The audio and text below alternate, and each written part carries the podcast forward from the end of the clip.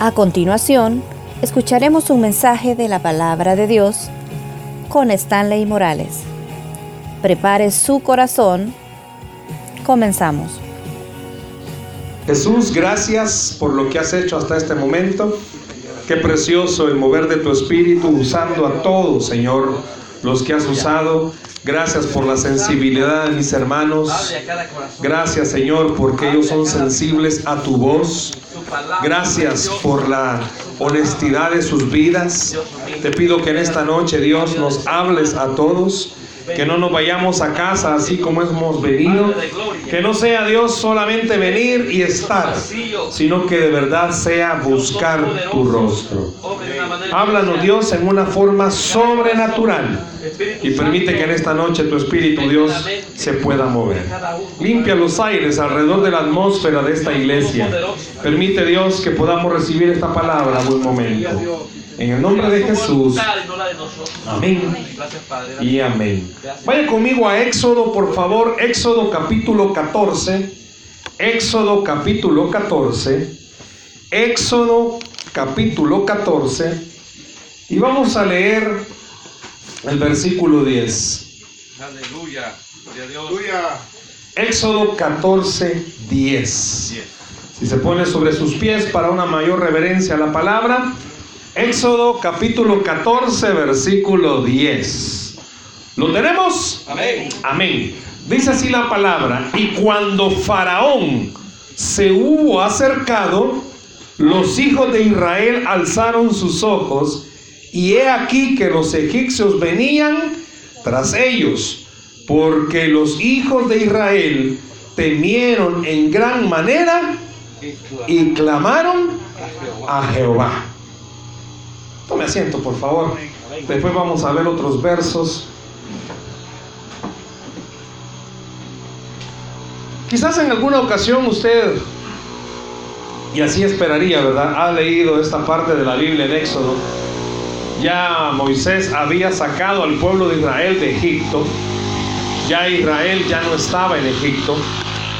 Pero quizás voy a retroceder en el tiempo a contar algunas cosas.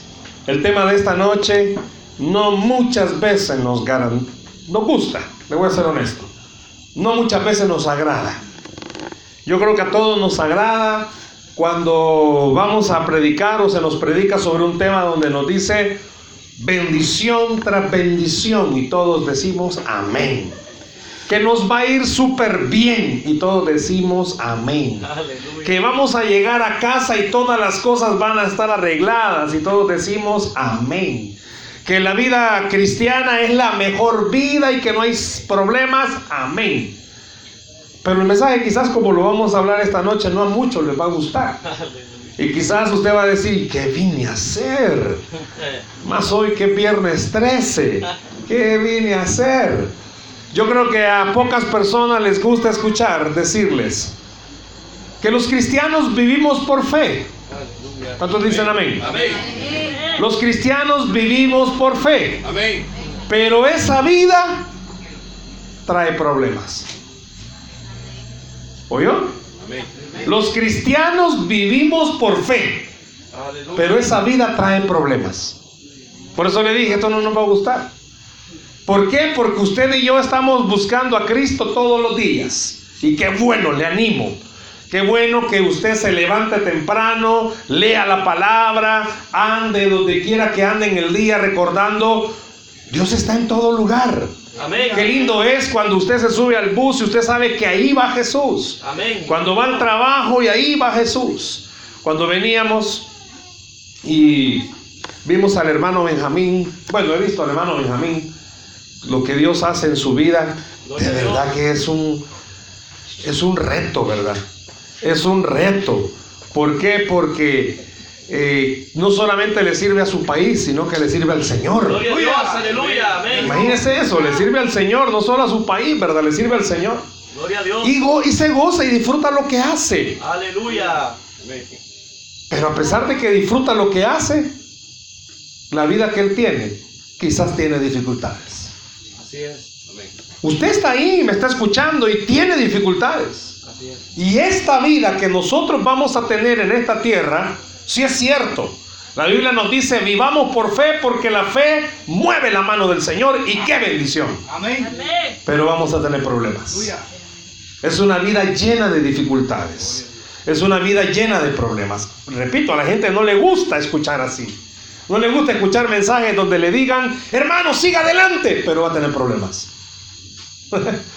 hermano, no se aleje del Señor, pero va a tener dificultades. No deje de venir a la iglesia, pero va a tener problemas.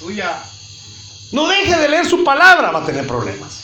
Bueno, el hermano que daba testimonio, caerse de un palo de la altura que se cayó y estar contando el testimonio. Claro, vemos la mano del Señor, pero también vemos la costilla quebrada. Quiere decir que hay dificultades. Gracias a Dios la rodilla la esposa no le pegó muy fuerte, pero ahí está. Tiene problemas. La vida cristiana, repito, es una vida preciosa, pero tiene dificultades. Cuando una persona decide rendirse a Dios, rendirle su corazón, obedecerle a Dios, tiene que entender algo. Le va a costar esa vida. ¿Escuchó? Le va a costar esa vida. ¿Por qué?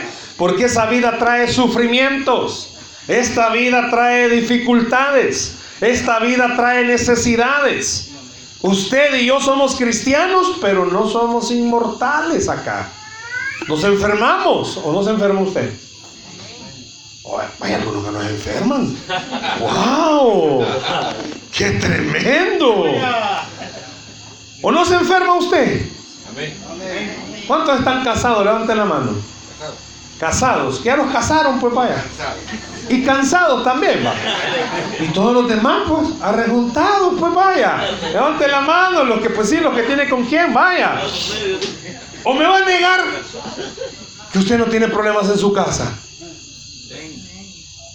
Dígame cómo hacen entonces, hermano. ¿O no tienen discusiones a veces? Yo sé, ¿verdad? Que los siervos que están aquí, rápidamente a la esposa, sí, mi amada. Pero yo creo que todos tenemos problemas. En el trabajo no tiene problemas. Más cuando el jefe es bien duro. Ah. Todos tenemos problemas. Y eso no significa que no busquemos al Señor. Hay problemas con los hijos. ¿Cuántos papás hay acá que quizás sus hijos andan algo rebeldones? A la fuerza los traen a la iglesia y a puros coscorrones. Va. La vida que usted y yo vamos a hablar en esta noche es una vida difícil. Y fíjese bien con quién comenzamos hablando. Está en esta parte de Éxodo narrándonos acerca de cuando ya Moisés había sacado al pueblo y Faraón iba detrás de ellos. Pero yo quizás más que enfocarnos en esta noche, en ese momento, escuche bien, en ese momento de, del ver al faraón atrás, yo quisiera hablar del líder en esta noche que iba con ellos, que es Moisés. Todos conocemos quién fue Moisés. Moisés fue criado en el palacio, vida de rey.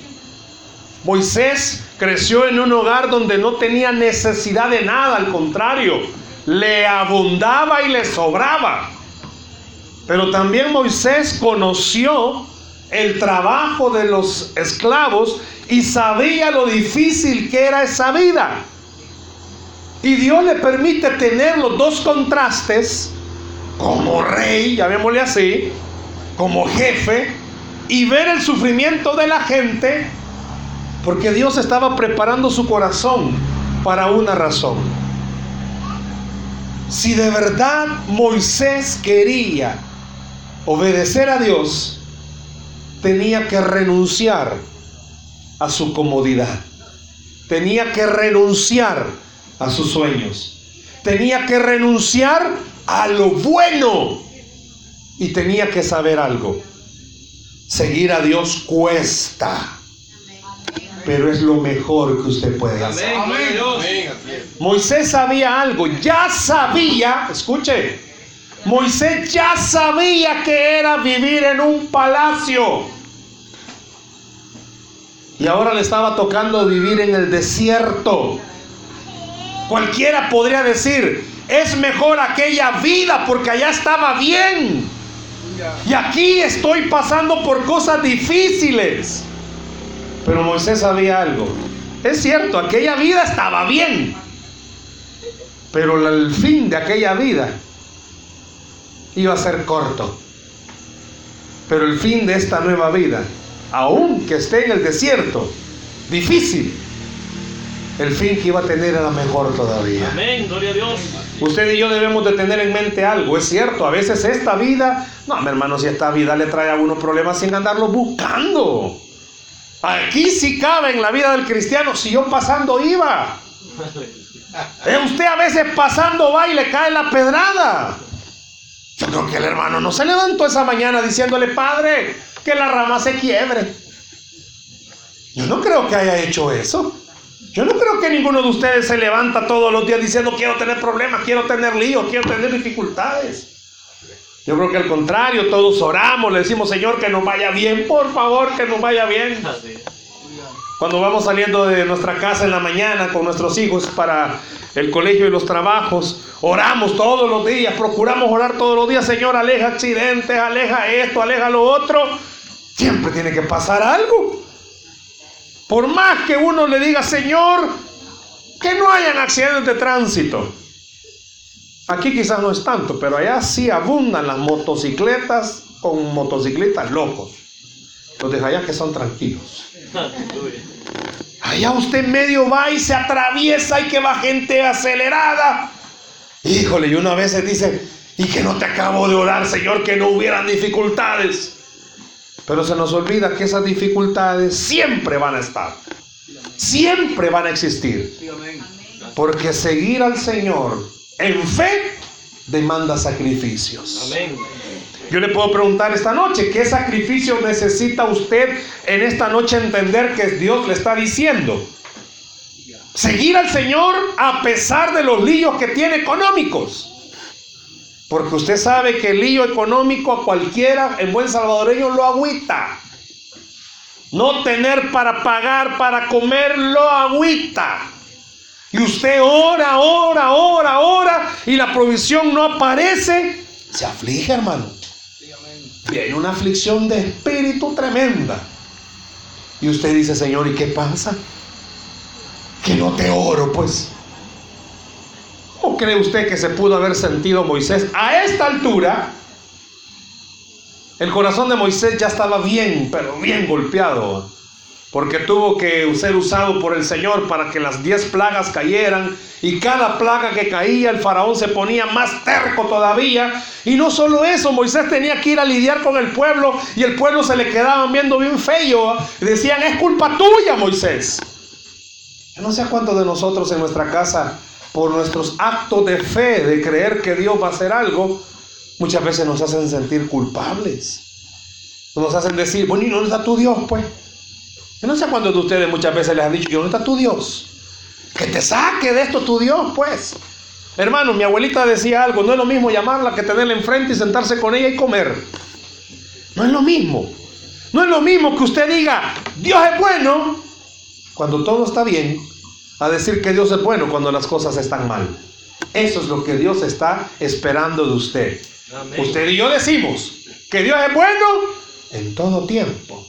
Que en todo tiempo Dios es bueno. Entonces de verdad demostrémoslo. Aleluya, amén. Que en esos momentos de dificultad usted pueda creer, sí, cuesta. Esta vida cuesta. A cualquiera a la esposa seguir al Señor cuesta sabiendo que está casado o está con un hombre que es más burro que el burro. No va a decir amén si lo tiene la par. No, no le va a hacer. Cuesta. O viceversa, al esposo le cuesta porque tiene una esposa de carácter bien difícil. Silencio.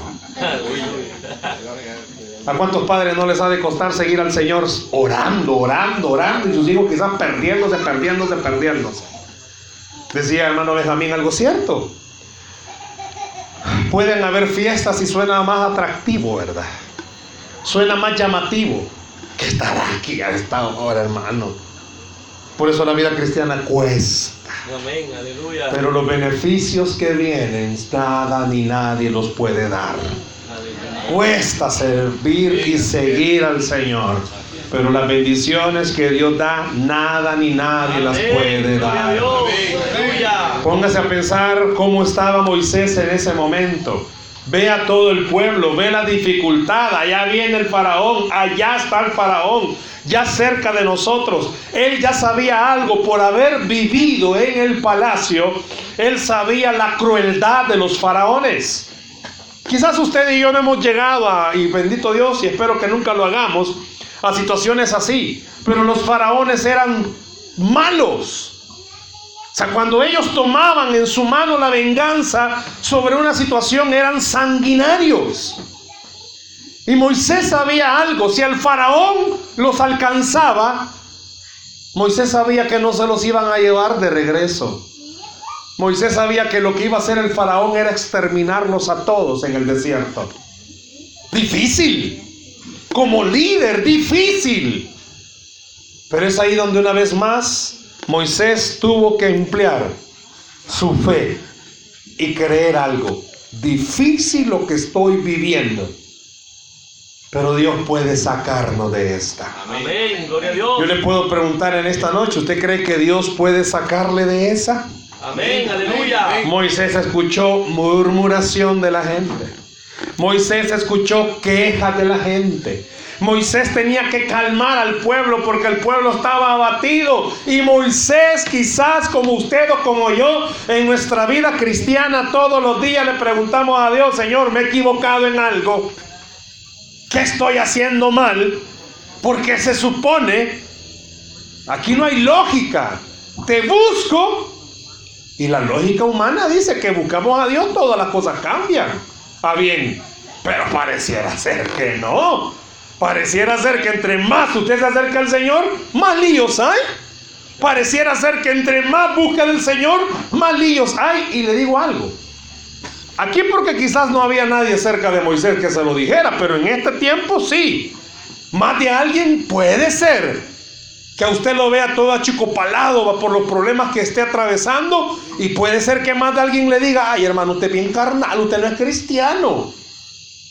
Puede ser que le digan, ay, hombre o mujer de poca fe, ¿y a qué va la iglesia, pues?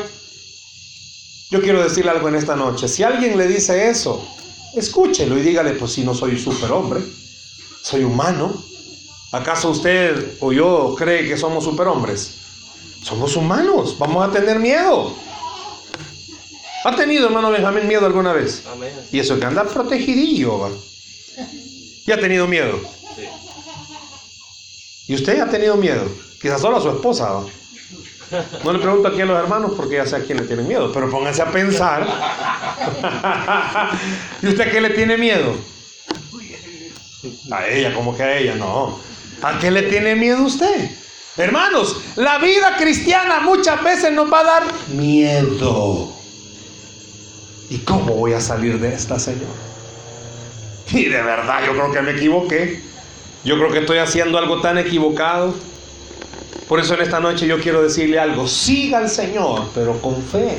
Amén. ¿Con fe de qué? Que a pesar de que esté dura la situación, usted pueda comprender algo. Dios siempre es especialista en abrir caminos. Dios. Siempre es especialista en cambiar las cosas. Dios es experto que cuando todo está perdido, Él aparece para cambiar las cosas. Moisés lo había visto muchas veces. Muchas veces. Es que ya no, ya intentamos todo. Ya hicimos por aquí, ya hicimos por aquí, y ya hicimos por aquí. Y a darnos por vencido vamos cuando de repente aparece el Señor. Porque nos quiere recordar, es difícil esta vida. Pero tienes que tener fe que yo soy el Todopoderoso. Le puedo preguntar algo en esta noche. ¿Dónde ya tocó todas las puertas y ni una se ha abierto? Hay una alabanza que dice que esa puerta está cerrada hasta con tres candados. De... Bien saben cuál es la alabanza. Es con la que se despiertan en la mañana. Yo no sé cuántos de ustedes, hermanos, todas las puertas ya se les cerraron. Pero Dios le está diciendo en esta noche, seguí. Óigalo, por favor. Dios no le está diciendo, ya te voy a abrir la puerta. Dios le está diciendo, seguí. Pero ¿y a qué hora se va a abrir? Seguí. Porque de que abre la puerta a Dios, la va a abrir. Amén. Que va a proveer, va a proveer. Que va a sanar, va a sanar. Que va a ayudar, va a ayudar. Pero Dios le está diciendo, seguí. A mí me encanta esa historia de Abraham. Lo hago, lo hago bien salvadoreña esa historia de Abraham. Usted y yo cuando damos direcciones somos bien especialistas. Camine tres leguas, tres cuadras. Va a haber un palo de amate, ahí va a cruzar a la derecha y de repente siempre hay un chucho echado. Ah, pues ahí es. Así somos nosotros. Yo no veo en la historia de Abraham que Dios le dijera, Abrancillo, sal de tu casita, papá. Camina cuatro días. Vas a ver allá un palo. No es ahí, seguí caminando. Vas a ver otro palo, tampoco es ahí, seguí caminando. Dios no dice eso. Yo no veo en ninguna parte que Dios le haya dicho a Abraham, hace esto. Solo le dijo, salí y te voy a mostrar dónde vas a ir. Y esta noche a más de alguien Dios le está diciendo, seguí, no te dije que siguieras pues. ¿Quién lo ha llamado a usted a creer? Si es Dios, siga. Gloria a Dios. Si es el Señor, siga. Porque de que llega, llega, hermano. Amén. Con la lengua de fuera, pero llega. Hoy cuando veníamos subiendo, me dice el pastor Osmaro, yo quiero irme corriendo desde aquí abajo. Sí, yo me dije, yo allá va a llegar. Dije, no, mentira, yo le dije, va, sería bonito subir. Ay Dios, pero capaz ahorita viniera yo llegando. Hermano, muchos de ustedes están en la cuesta y ya no pueden, ya están cansaditos. Ay, ya está difícil. Ay, es que usted no sabe lo que es lo que yo estoy viviendo. Tiene razón, tampoco usted sabe lo que estoy viviendo. Y cuesta. A veces es una cuestión difícil de poder creer que todo está complicado, pero Dios dice, seguí. Gloria a Dios. Todo está oscuro y Dios dice, seguí. ¿Y para dónde? Para donde sus pies le den, hermano, siga. Siga. Moisés en ese momento me imagino ver al pueblo. De todo había, hermanos. Había de todo, igual que aquí. Aquí hay gente callada, gente alegre, gente enojada. Aquí no hay gente enojada. Aquí hay gente comelona, ya los vi. Aquí hay de todo. Pero también había gente con mucho temor. Y habemos muchos quizás en esta noche que tenemos miedo, hermanos. Tenemos miedo. Y el diablo es bueno para susurrarnos al oído. Vos no vas a lograr lo que te estás proponiendo. Vos vas a quedar en ridículo. La gente se va a reír de vos cuando vean que vos estabas creyendo en algo que no existe. Déjeme decirle algo en esta noche. Si usted ya probó una tan sola vez, una tan sola vez, el poder de Dios, quiere decir que Dios sí existe. Amén. Espere que Dios se va a manifestar sobre Amén, su vida. Siga adelante aunque le cueste, pero Dios es real y. Él cumple sus promesas. Busque conmigo este verso, por favor. Primera de Pedro, capítulo 5, verso 10. Rápido, váyase. Primero de, primera de Pedro, capítulo 5, verso 10. Pedro ya está casi terminando la Biblia. Casi, casi. Primera de Pedro 5, 10. ¿Ya lo tiene? Vamos a esperar. Primera de Pedro, capítulo 5, verso 10. ¿Lo tenemos? Mas el Dios de toda gracia, ¿qué dice? Que nos llamó a su gloria eterna en Jesucristo. Oiga esta partecita. ¿Qué dice? Después que hayáis padecido, ¿cuánto? No le oigo, ¿cuánto? Hágame un favor, mira el que está a la par suya. Pues está, y si se está durmiendo, pégale un coisco santo. Mira el que está a la par suya. No me esté viendo a mí ahorita. Mira el que está a la par suya y dígale, un poco de tiempo. No, pero dígale, un poco de tiempo. Un poco de tiempo. Yo creo que tienen pena, ya los vamos a presentar. ¿Qué significa esa palabra un poco de tiempo? A mí me dice el pastor Francisco, lo espero a las cuatro y media de la tarde. me esperó un poco de tiempo porque llegué a las 4.50. No, no llegaba a las 5, siervo. 4.59, vaya. me esperó un poco de tiempo. No, me esperó casi como media hora. Poquito comparado con lo que muchos de ustedes y nosotros hemos esperado. Quizás un poco de tiempo. En más de alguna ocasión, quizás los pastores me han escuchado, yo tengo un hermano en carne que ya casi va a cumplir los 28, casi 30 años de padecer de esquizofrenia. Y es una cuestión bien difícil porque mi madre es la que más sufre con las cuestiones de él. Es una enfermedad mental provocada por las drogas, porque en la juventud él se perdió y lo atrapó Satanás. ¿Y sabe qué fue lo tremendo? Que Dios a él lo usó para que el Evangelio llegara a mi casa. Porque él fue el primerito que iba a las reuniones de una iglesia. Nosotros estábamos bien pequeños. Yo recuerdo que él en su proceso de recuperarse de su mente, lo invitaban a la iglesia. Quizás casi 30 años no es un poco de tiempo, hermanos. Y mi hermano no se ha curado del todo. Ese poco de tiempo para nuestra familia ha sido un buen tiempo. Pero si ese hermano, si mi hermano no hubiese pasado por lo que pasó, el Evangelio no hubiera llegado a mi casa. Aleluya. Quiere decir que las cosas malas, Dios siempre las convierte en cosas buenas. Gloria a Dios. Quizás usted está en este poco de tiempo esperando un milagro. Pero vea las cosas que Dios sí ya hizo en ese poco de tiempo.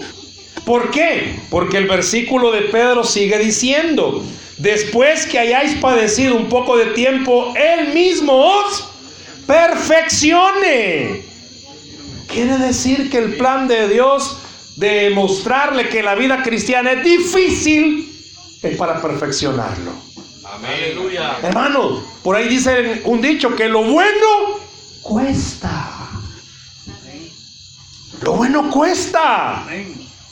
Y usted y yo debemos de comprender algo. Lo que estamos esperando en el Señor es bueno.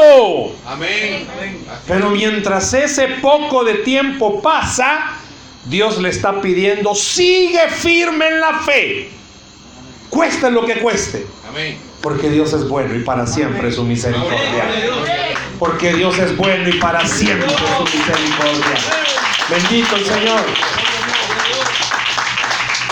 Pudiera esta noche pasar con el micrófono y preguntarle a alguien, ¿quién quiere dar testimonio?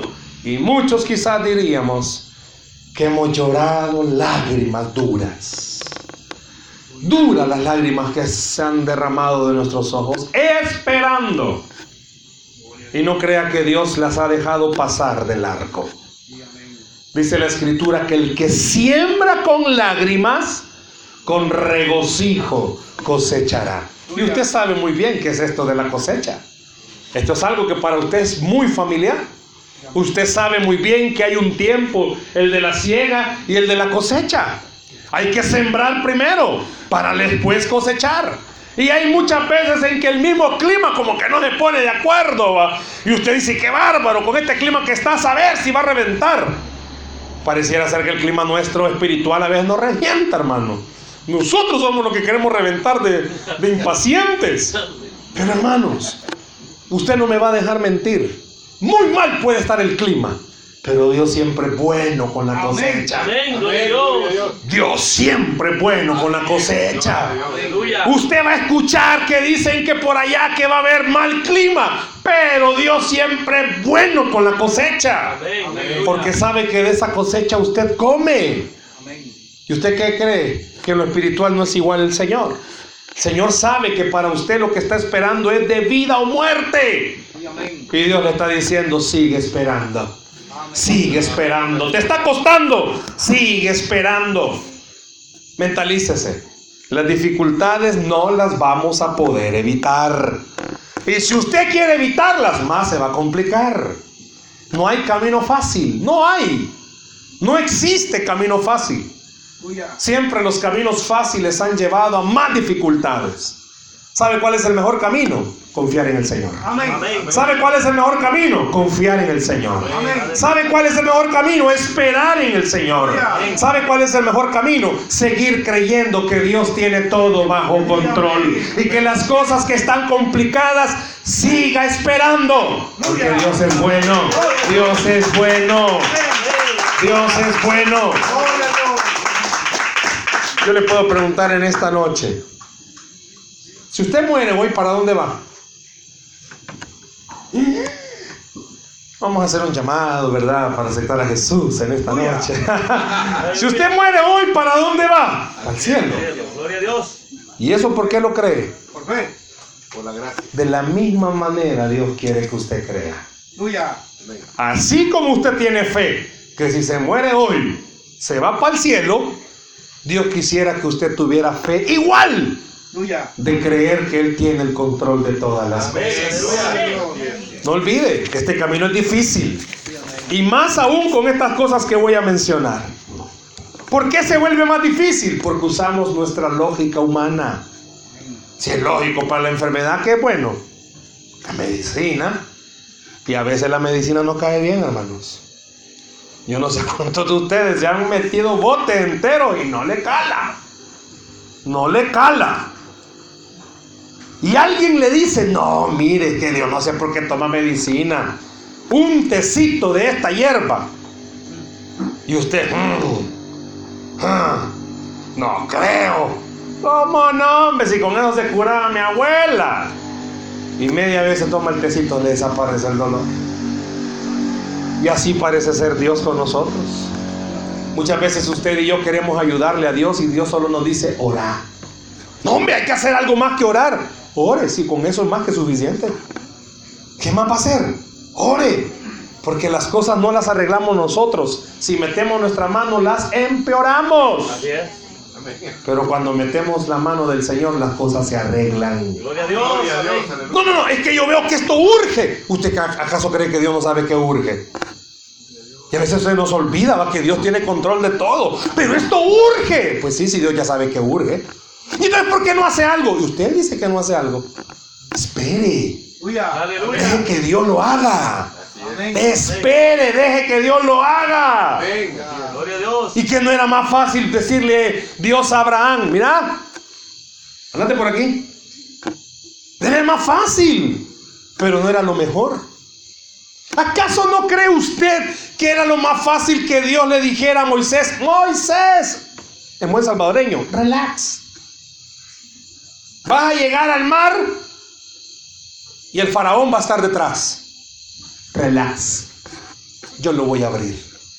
¿No cree que hubiera sido más fácil? Que ver a Moisés en la socazón y qué voy a hacer. Si el agüita no tapacha. Imagínate todo el gentío que llevaba, anciano, y cómo lo iba a poner a nadar. Llevaba animales, ¿cómo los iba, los iba a ahogar? Hasta gallinas llevaban, las gallinas de aquí. Imagínense cómo iban a hacer. ¿Usted, ca- ¿Usted cree que acaso no era más fácil que Dios abriera los cielos y dijera, pueblo, voy a abrir el mar? No. Dios quería que la gente entendiera algo. Si de verdad usted cree que Dios es Dios, entonces confíe que Dios es Dios. Amén. Dios. ¿Oyó? Si de verdad usted cree que Dios es Dios, confíe entonces que Dios es Dios. ¿Acaso no sería más fácil que esta noche a todos los que estamos afligidos viniera el Señor y nos dijera, hijos, voy a levantar esa silla? Y Dios comienza a levantar esa silla. ¿Qué harían ustedes, hermanos? Ya me imagino cuánta hermana no se va a aventar aquí al barranco. ¿Cuántas veces usted ha visto que una silla se levante sola, hermanos? Nunca. ¿O sí? Le puedo preguntar algo con, mucha confianza. ¿Cuántos de ustedes han ido al entierro de alguien, hermanos, y que del ataúd se haya levantado porque ya está vivo? Tal vez la esposa le dio un garrotazo y lo quiere enterrar, ¿va? Y que está ahí. ¿Cuántos de ustedes han visto eso? ¿Cuántos de ustedes han visto este milagro? Dice que Jesús en los evangelios narra esto, que los mancos eran sanados. ¿Qué es un manco? que le falta un brazo, una mano, que no tiene la mano, que solo tiene el cuyuquito. ¿Cuántos de ustedes han visto eso, hermanos? Yo he visto gente con prótesis, pero no he visto una gente que tenga el cuyuquito y de repente aparezca la mano. ¿Cuántos de ustedes han visto eso? Va que ninguno hemos visto eso. Pues como no lo hemos visto, creemos que Dios no puede hacerlo, pero la Biblia dice que Dios lo ha hecho. Amén. Dice que Él levantó muertos ya de la tumba. Dice que hizo que mancos tuvieran mano, que ciegos vieran, que sordos escucharan. Quiere decir que Él sí puede hacer lo que usted está esperando. ¿Oyó? Él sí puede hacer lo que usted está esperando. Entonces, ¿qué quiere Dios? Que siga esperando. Siga con fe. Sé que cuesta, sé que es difícil, pero siga esperando porque alguien que sí lo puede le está diciendo, espera en mí, que todo lo puedo. Amén. Dice Lucas 1.37, ¿qué dice? Porque nada hay imposible para Dios. Yo sé que también afecta porque nuestros sentimientos ah, entran a batallar. Muchos de nosotros quizás estamos esta noche, salimos de aquí fortalecidos y vamos y decimos, wow, sí Señor, voy a seguir esperando. Y llega a la casa y, y sigue estando el lío. A cualquiera se le desmoraliza la vida. La esposa esperando que de verdad Dios le cambie al esposo. Y después del culto dice, hoy sí, el Señor me va a cambiar este viejo. Y llega a la casa y sigue viendo el mismo maestro. Cualquiera se desmoraliza. va.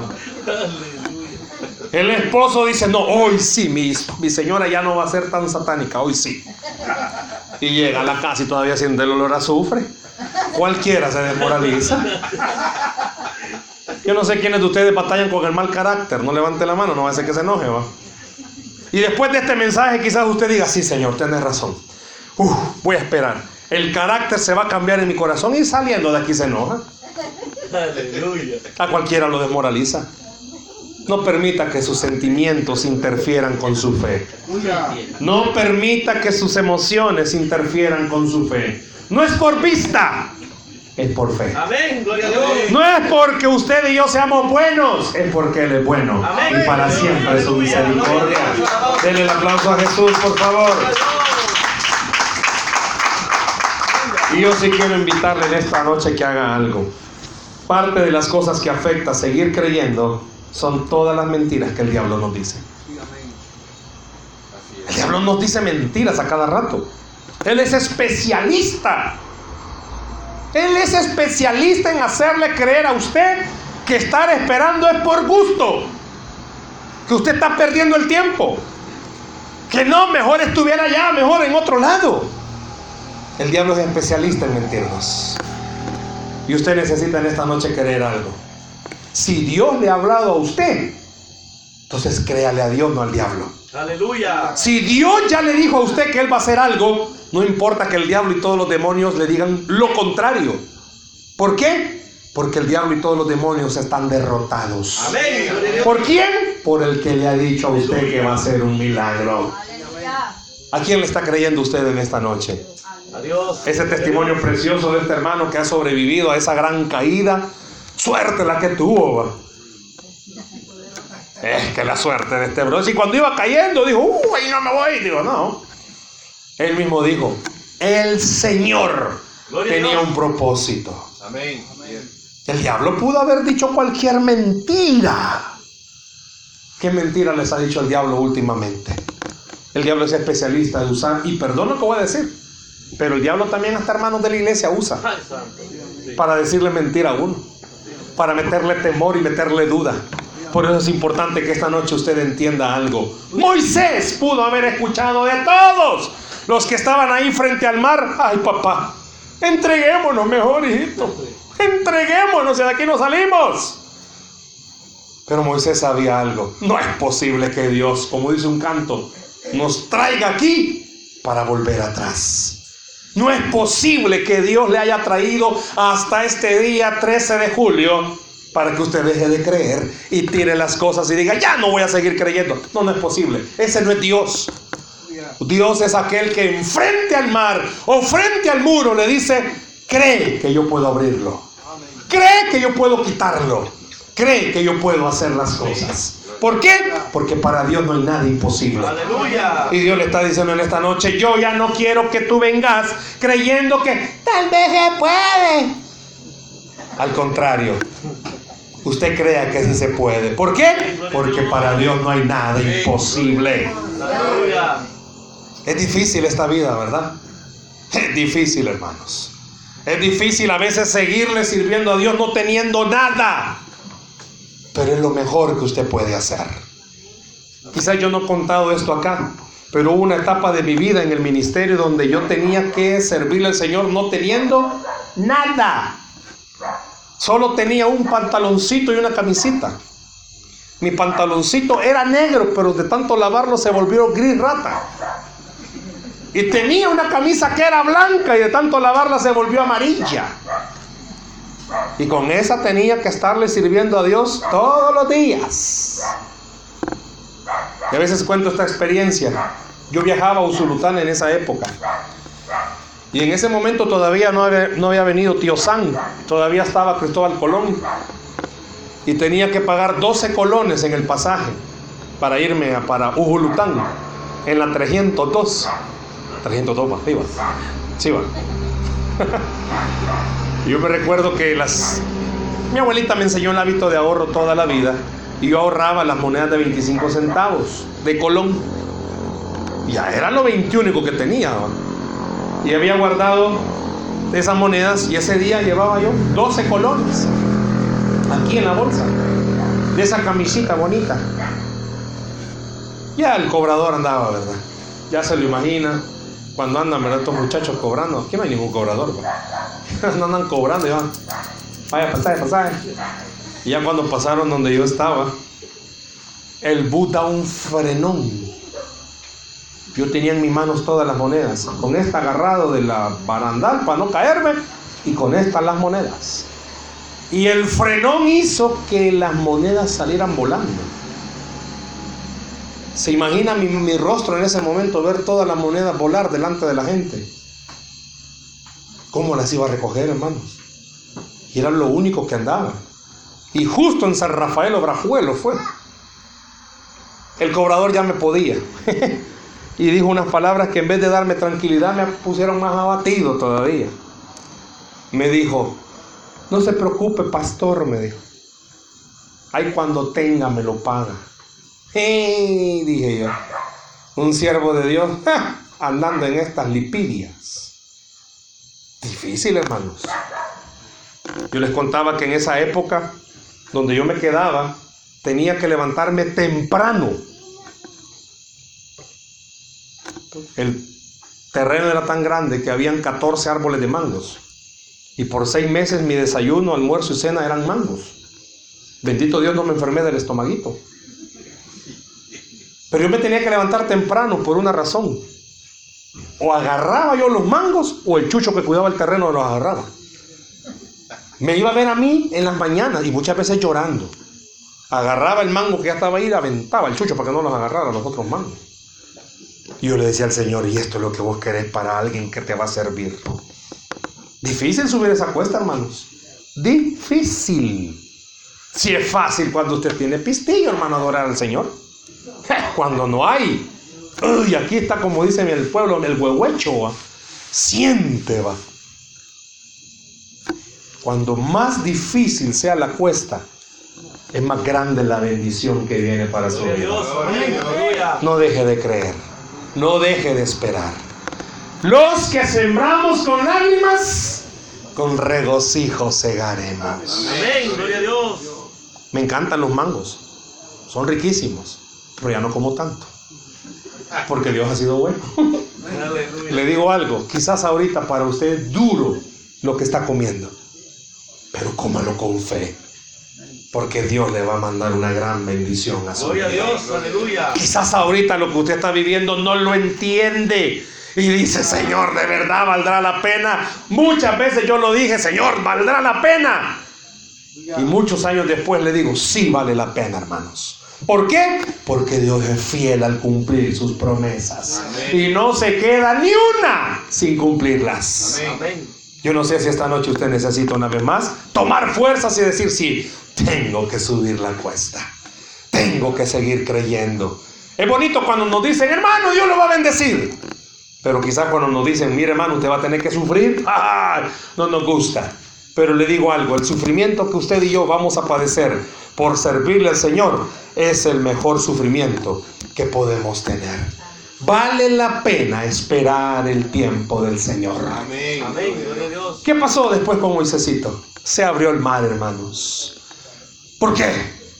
Porque Moisés tuvo una gran fe. No. Quizás sí, tuvo fe, pero se abrió el mar porque era algo que Dios ya lo había prometido. ¿A usted Dios ya le prometió algo, hermanos? Tenga fe que Dios lo va a cumplir.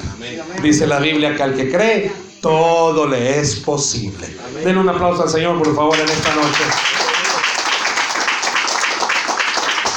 Todo nos es posible a los que podemos creer. Amén. ¿Por qué no cierra sus ojos, por favor, ahí donde está?